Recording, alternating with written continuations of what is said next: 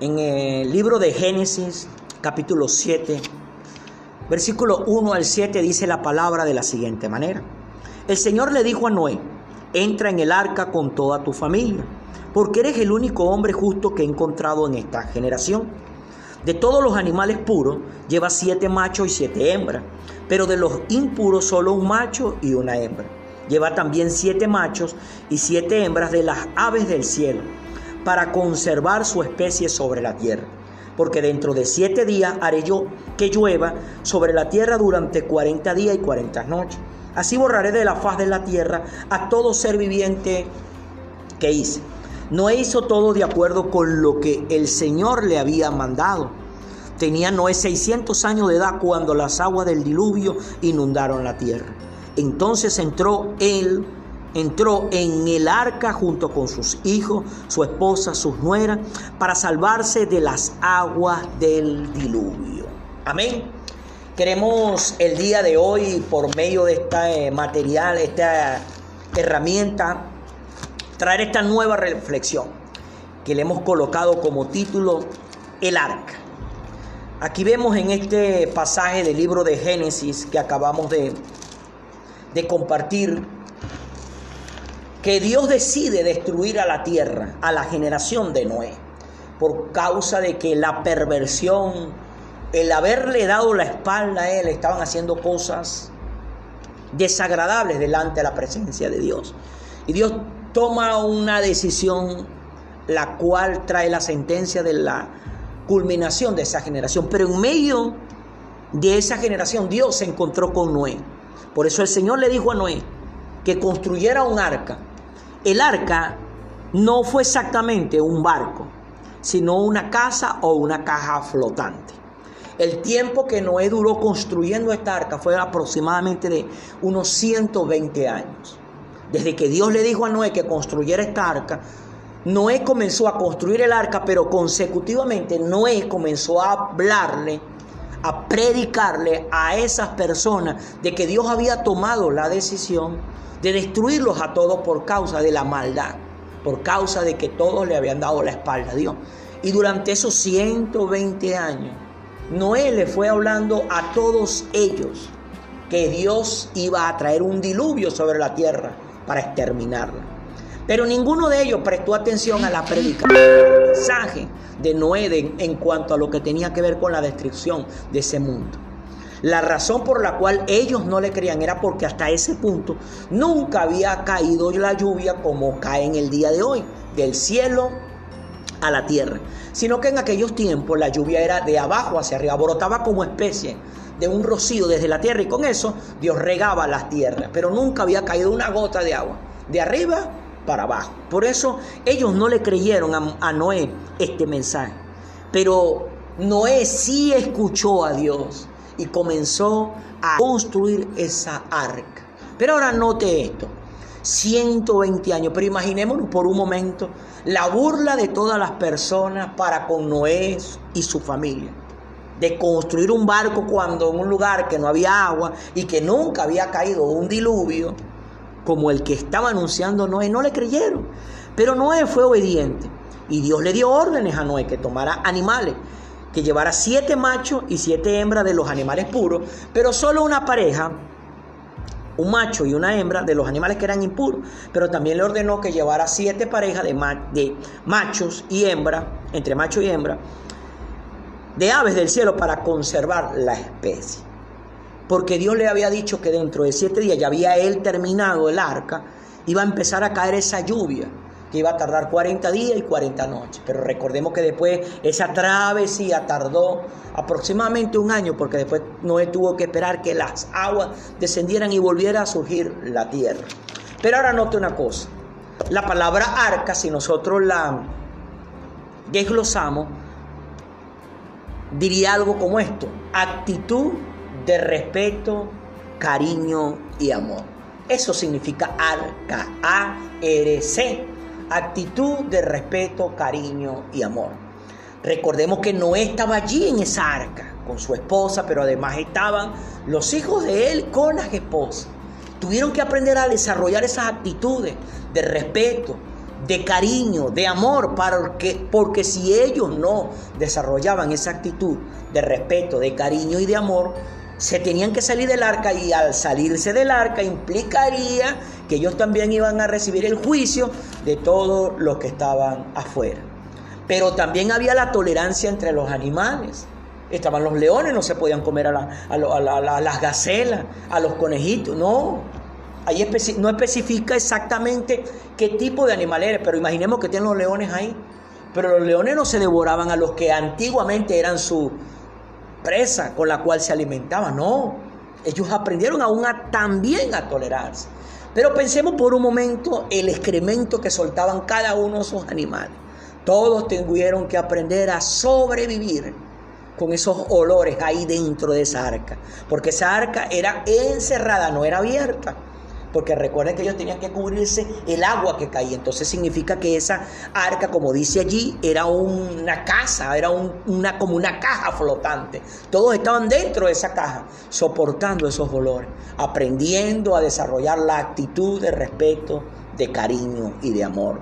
Porque si ellos no desarrollaban esa actitud de respeto, de cariño y de amor, se iban a morir igual que los otros que estaban fuera de esa arca. Noé tuvo que aprender a tolerar a, sus, a las esposas de sus hijos.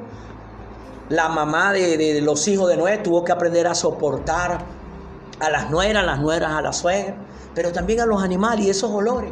Pero tuvieron que hacerlo para poder salvarse y no perecer como los otros que estaban afuera. Pero ahora mira otra arca que nos habla la palabra de Dios.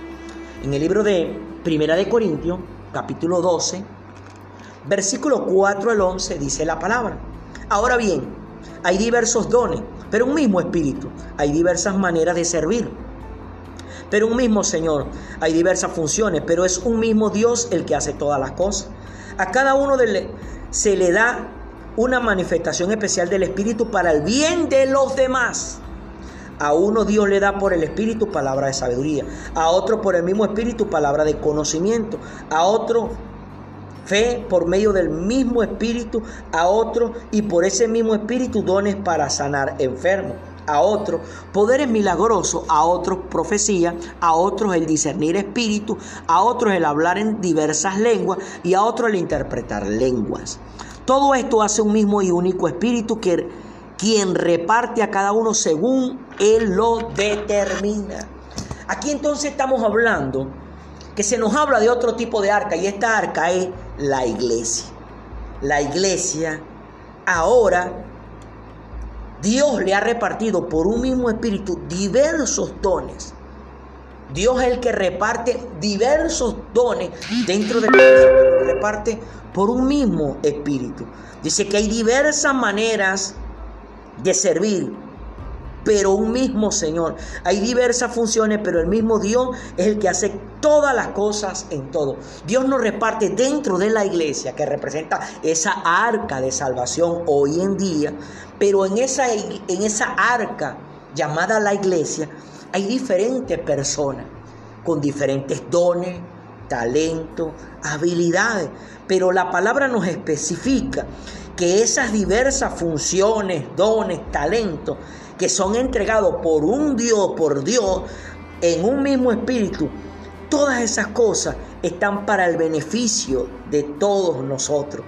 A cada uno se le da la manifestación especial del Espíritu, pero dice que es para el bien de los demás. El don que Dios te ha entregado a ti es para mi beneficio. El don que Dios me ha entregado a mí es para tu beneficio. Y así sucesivamente. Aquí mismo en el libro de Primera de Corintios nos habla de que la iglesia es un cuerpo y es el cuerpo de Cristo. Pero es un cuerpo, un solo cuerpo, pero que está compuesto por muchos miembros. Usted lee más adelante, usted va a conseguir allí que dice que el ojo no le puede decir a la mano no te necesito.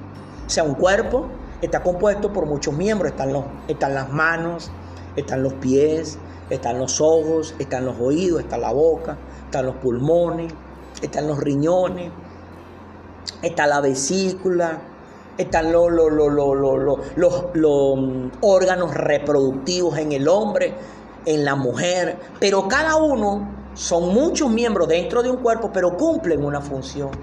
Y asimismo el apóstol Pablo, por medio de esta carta de Primera de Corintios, nos habla de que somos muchos miembros y que todos nos necesitamos los unos a los otros. La mano tiene que necesitar al pie, porque la mano es la que agarra, pero el pie es el que camina para que agarre lo que hay que agarrar. Pero los ojos muestran dónde está lo que vas a agarrar. Por eso los ojos no le pueden decir a las manos, no te necesito. Claro que sí, lo necesita. ¿Por qué razón lo necesita? Porque tiene que ver qué es lo que va a tomar. Y el que ve lo que va a tomar tiene que ver quién lo toma. Entonces, esos miembros dentro de las congregaciones, tenemos que aprender, hermano, hermana, a desarrollar esas actitudes de respeto, de cariño y de amor. Arca, actitud de respeto, cariño y amor. ¿Por qué? Porque fuera de la iglesia no hay salvación. La arca, la iglesia que hoy en día es esa arca de salvación, está compuesta por muchos miembros y todos los miembros son necesarios. No hay un miembro más importante que el otro. Porque todos son necesarios delante de Dios y Dios le ha repartido a cada uno su talento, su habilidad, según Él ha creído que es lo mejor. Pero con esa misma cuestión que el talento que tú tienes no lo tengo yo, pero el que tengo yo no lo tienes tú. Eso implica de que yo te voy a necesitar a ti pero implica de que tú me vas a necesitar a mí. Hermano, pero cuántas veces Satanás, que el Señor lo reprenda, nos pone esas complicaciones los unos con los otros, porque empezamos a sentir esos malos olores, que son actitudes. Entonces, el primer pensamiento que viene a, la mente de la persona, me voy de la iglesia. Pero es que si te vas de la iglesia, hermano o hermana, implica que te vas a perder. Si es verdad, hay muchas congregaciones, pero cuando tú empiezas a encontrar errores, faltas dentro de la congregación donde te encuentras y te sales de esa congregación y te vas a otra congregación creyendo de que allá será mejor, así como tú vistes malas actitudes, olores incorrectos en esta congregación donde estaba, allá donde tú vas también va a pasar lo mismo. ¿Por qué? Porque la iglesia no es perfecta, es imperfecta. El único perfecto es Dios. Mira lo que dice Primera de Pedro capítulo 3, versículos 20 al 22 que en los tiempos antiguos, en los días de Noé, desobedecieron cuando Dios esperaba con paciencia mientras se construía el arca. En ella sola poco, pocas personas, ocho en total, se salvaron mediante el agua, la cual simboliza el bautismo que ahora salva también a ustedes. El bautismo no consiste en la limpieza del cuerpo, sino en el compromiso de tener una buena conciencia delante de Dios. Esta salvación es posible por la resurrección de Jesucristo, quien subió al cielo y tomó su lugar en la, a la derecha de Dios y a quien está sometido los ángeles, las autoridades y los poderes.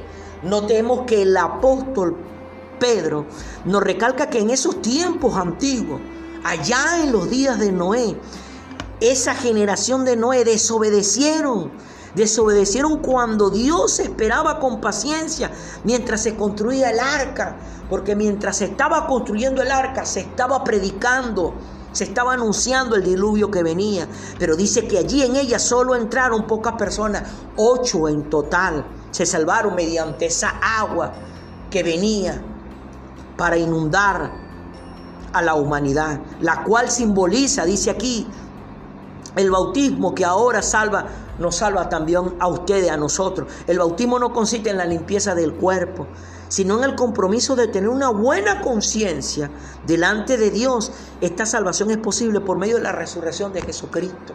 Jesucristo murió en la cruz del Calvario, pero Él se levantó se levantó de los muertos y Jesús subió al cielo y tomó su lugar en la derecha de Dios, a la derecha de Dios, y quien allí Él tiene sometido a los ángeles, a la autoridad y a todos los poderes del universo.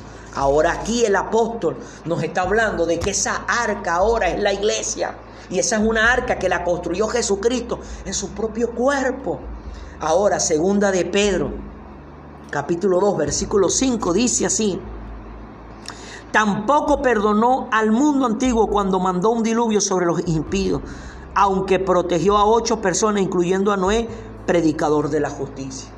Aquí vemos que el apóstol nos recalca que Dios no perdonó al mundo antiguo cuando mandó el diluvio sobre aquellos impíos. Asimismo, mi hermano, mi hermana, hoy en día Dios no va a perdonar a aquellas personas que estén fuera de Cristo. Solamente estando en Cristo que representa esa arca, es que seremos perdonados.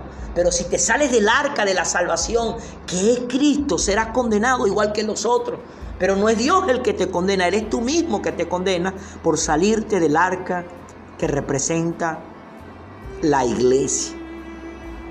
Salvó Jesús, Dios a Noé, a su esposa, a, sus, a, las esposas de sus, de sus hijos por medio de esa arca. Hoy en día esa arca es la iglesia, pero es un arca donde todos los que estamos adentro, todos los que somos miembros de esta arca, tenemos que aprender a desarrollar una actitud de respeto, de cariño y de amor los unos para con los otros. Y sabiendo que yo tengo un talento, una habilidad que Dios me la ha dado, pero las que a mí me faltan las tienes tú. Y las que a ti te faltan, las tengo yo. Y todos debemos aprender a entender que nos necesitamos los unos con los otros. Tú no puedes decir, hermano, que tú no me necesitas. Yo no puedo decir, hermano, que yo no te necesito. Tú tienes este material en tus manos y tal vez en este momento estarás, estarás pasando por una situación dentro de la congregación que tú perteneces. Y tú dirás, no, me quiero ir voy a conseguir otra iglesia mejor. No hay otra iglesia mejor. Cuando tú te sales de una, te vas acostumbrando a salir de otra, de otra, de otra, de otra, porque en todas vas a haber errores, porque en todas hay errores. Pero en cada una, en la que estemos, debemos aprender a desarrollar esa actitud de respeto, de cariño y de amor. Pero ahora te hablo a ti, amigo, amiga en este momento tienes este material en tus manos, tal vez todavía tú no le hayas entregado tu corazón a Cristo, no hayas entrado a esa arca de salvación llamada la iglesia. Y tu criterio es que ellos son unos hipócritas. Es que ellos esto, es que ellos aquello. Hermano, adentro de la iglesia, que es la arca, es donde hay salvación. Fuera de la iglesia hay condenación, porque como dice ahí el apóstol Pedro, aunque Tampoco perdonó Dios al mundo antiguo, tampoco va a perdonar a este mundo el que te fuera del arca de la salvación que se llama Jesucristo. Jesucristo murió. Jesucristo construyó un arca con su sacrificio en la cruz del Calvario. Y es un arca donde Dios te está llamando, donde Dios te está hablando, donde Dios te está diciendo debes entrar si te quieres salvar. Porque tú no te vas a salvar por ser bueno tú te vas a salvar por entrar al arca de salvación llamado Jesucristo, representado en la iglesia, que es su cuerpo sobre esta tierra. Es un cuerpo compuesto por muchos miembros y son miembros que están colocados según Dios lo ha determinado. Ahí usted puede leer más adelante que dice que está compuesto por apóstoles, profetas, evangelistas, pastores y maestros. Son la línea de mando distribuidos dentro de la iglesia para traer orden pero también están los que tienen dones de lengua, interpretación de lengua, hacer milagros.